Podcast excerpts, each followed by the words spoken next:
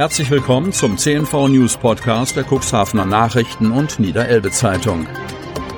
In einer täglichen Zusammenfassung erhalten Sie von Montag bis Samstag die wichtigsten Nachrichten in einem kompakten Format von sechs bis acht Minuten Länge. Am Mikrofon Dieter Büge. Zunächst folgt ein kurzer Werbebeitrag. You are my, you are my hero. Mega, Wahnsinn, unfassbar. Äh, Dieter, das findest du gut? Nee, nicht die Super Null. Das super Angebot hier ist doch mega. Das Samsung Galaxy S21 5G ab nur einem Euro von Mobilcom Debitel. Mega smart mit 20 GB LTE-Tarif. Jetzt sichern auf freenetdigital.de. Dienstag, 28. September 2021. Rückkehr zur 3G-Regel im Cuxland. Kreis Cuxhaven. Es war nur eine kurze Stippvisite zum Leben ohne besondere Maßnahmen. Ab Mittwoch gilt im Kreis Cuxhaven wieder die 3G-Regel. Grund ist die andauernde Inzidenz über der 50er Marke. Am Montag lag der Cuxlandwert für die Neuinfektion pro 100.000 Einwohner binnen einer Woche bei 59,3. Seit Mittwoch an fünf aufeinanderfolgenden Tagen ohne Sonntag ist die 50er Schallmauer überschritten. Der Landkreis meldet am Montag 46 Neuinfektionen. Auch am Wochenende habe sich die Lage nach Angaben des Landkreises nicht beruhigt. Ein Familiencluster im Südkreis sei weiterhin aktiv und führe dazu, dass auch einige Schulen und Kitas betroffen sind. Laut Landrat Kai-Uwe Bielefeld gestalte sich die Lage im Landkreis nach wie vor diffus. Deshalb erließ der Landkreis am Montag eine neue Allgemeinverfügung. Nachdem für eine knappe Woche keine besonderen Regelungen neben den Abstands- und Hygienemaßnahmen galten, herrscht ab Mittwoch wieder die 3G-Regel im Kreis Cuxhaven. Mir ist bewusst, dass das erneute Ausrufen der Allgemeinverfügung wieder zu gewissen Einschränkungen für ungeimpfte in einigen Bereichen des täglichen Lebens führt, bedauert Landrat Bielefeld. Umso wichtiger ist es, dass wir uns alle an die nun geltenden Regeln halten, damit wir es gemeinsam schaffen, die Inzidenz im Landkreis wieder unter die Grenze von 50 zu steuern, um die bis Dienstag noch möglichen Freiheiten schnell wieder zu erlangen. Die 3G-Regel findet ab Mittwoch wieder Anwendung in Gaststätten und Restaurants, bei körpernahen Dienstleistungen oder in Fitnessstudios. Stefan Wenzel zieht in den Bundestag ein. Cuxhaven. Die gute Nachricht erreichte Stefan Wenzel erst am Montagmorgen gegen 7 Uhr in der Früh. Der Bundestagskandidat von Bündnis 90, die Grünen, wird für den Wahlkreis 29 Cuxhaven-Stade 2 in den neuen Bundestag einziehen.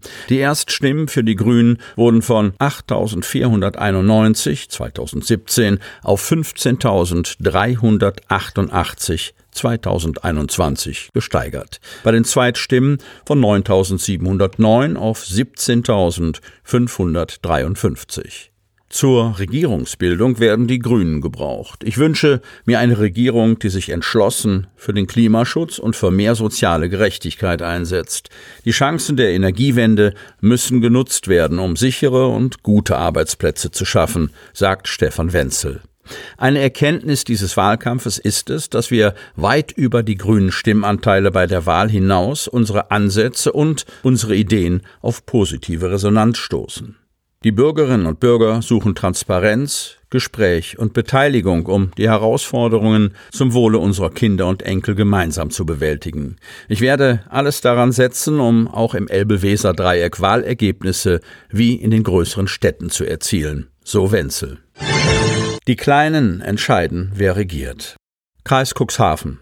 Zunächst die Wahlbeteiligung. Sie war im Wahlkreis Cuxhaven-Stade 2 mit 74,62 Prozent geringfügig schwächer als 2017. 140.739 Wählerinnen und Wähler von 188.602 Wahlberechtigten haben ihre Stimme abgegeben. Mehr als 51.000 davon gaben ihre Erststimme Daniel Schneider, SPD. Enak Ferlemann, CDU, wollten rund 42.000 Wähler wieder in den Bundestag wählen. Stefan Wenzel kam auf 15.388 Stimmen. Über 10.000 Wähler stimmten für den Direktkandidaten der AfD, Dr. Olaf Kappelt. Der 68-Jährige war auch Spitzenkandidat der Rechtspopulisten im Land Bremen. Doch auch dort schaffte er es nicht, in den Bundestag einzuziehen.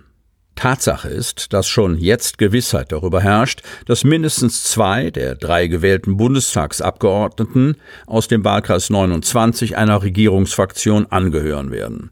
Bei Stefan Wenzel, der über die Landesliste in den Bundestag rückt, ist es, nach allem, was man derzeit weiß, so gut wie sicher, weil die Grünen ebenso wie die FDP zum Regieren gebraucht werden. Niemand will eine Neuauflage der unbeliebten Großen Koalition, das Wahlvolk genauso wenig wie die Parteien. Also wird es Sache der FDP und der Grünen sein, sich in Sachfragen zu einigen, um sich dann eine der beiden großen Parteien auszusuchen, mit der sie eine Bundesregierung bilden wollen.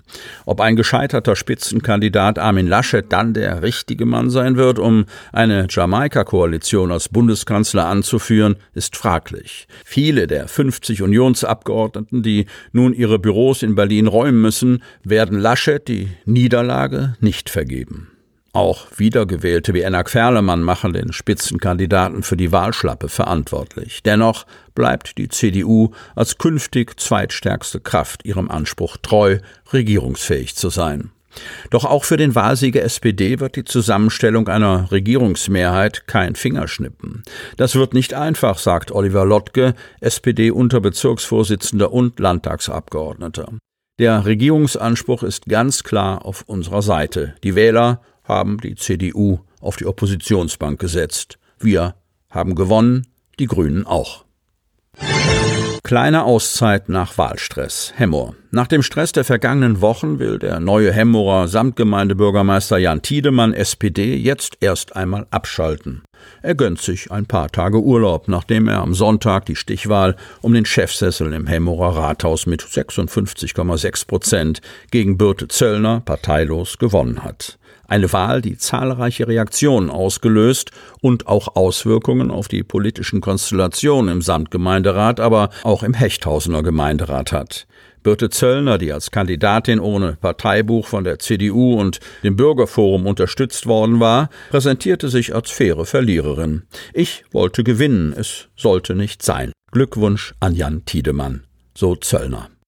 Birgit Mein-Horeis ist stellvertretende Fraktionschefin der SPD im Hemmorer Samtgemeinderat und hat Tiedemann bei seiner Wahlkampftour auf vielen Stationen begleitet. Sie spricht von einem super Ergebnis des Hechthauseners. Dass er in seinem Heimatort deutlich vorne liegen würde, habe man erwarten können. Zugleich sei man in der SPD aber unsicher gewesen, wie Tiedemann in Hemmoor und damit der Heimatstadt von Birte Zöllner abschneiden würde. Dort fiel letzten Endes die Entscheidung. Sie sieht in Tiedemanns Amtsantritt als Verwaltungschef auch eine Chance, dass es in der Hemmerer Verwaltung nicht mehr zu zahlreichen Personalwechseln komme. Jan schätzt die Teamarbeit und das wird sich sicherlich auch auf die Führung der Verwaltung niederschlagen. So Birte Zöllner. Sie möchten noch tiefer in die Themen aus Ihrer Region eintauchen? In unserem CNV-Themen-Podcast auf Tauchgang gibt's alle 14 Tage per Interview interessante Personen, emotionale Stories und bemerkenswerte Projekte aus dem Landkreis Cuxhaven direkt auf die Ohren. Damit Sie ab sofort keine Podcast-Folge mehr verpassen, benötigen Sie lediglich einen sogenannten Podcatcher. Auf den meisten Smartphones ist dieser bereits vorhanden. Falls nicht, dann suchen Sie ganz einfach in Ihrem App Store nach einem kostenlosen Podcatcher wie zum Beispiel Spotify, Apple Podcast oder AntennaPod. Selbstverständlich können Sie unsere Podcast-Folgen auch direkt über unsere Website unter cnv-medien.de slash podcast anhören. Die hörten den Podcast der CNV Medien, Redaktionsleitung Ulrich Rode und Christoph Käfer. Produktion Rocket Audio Production.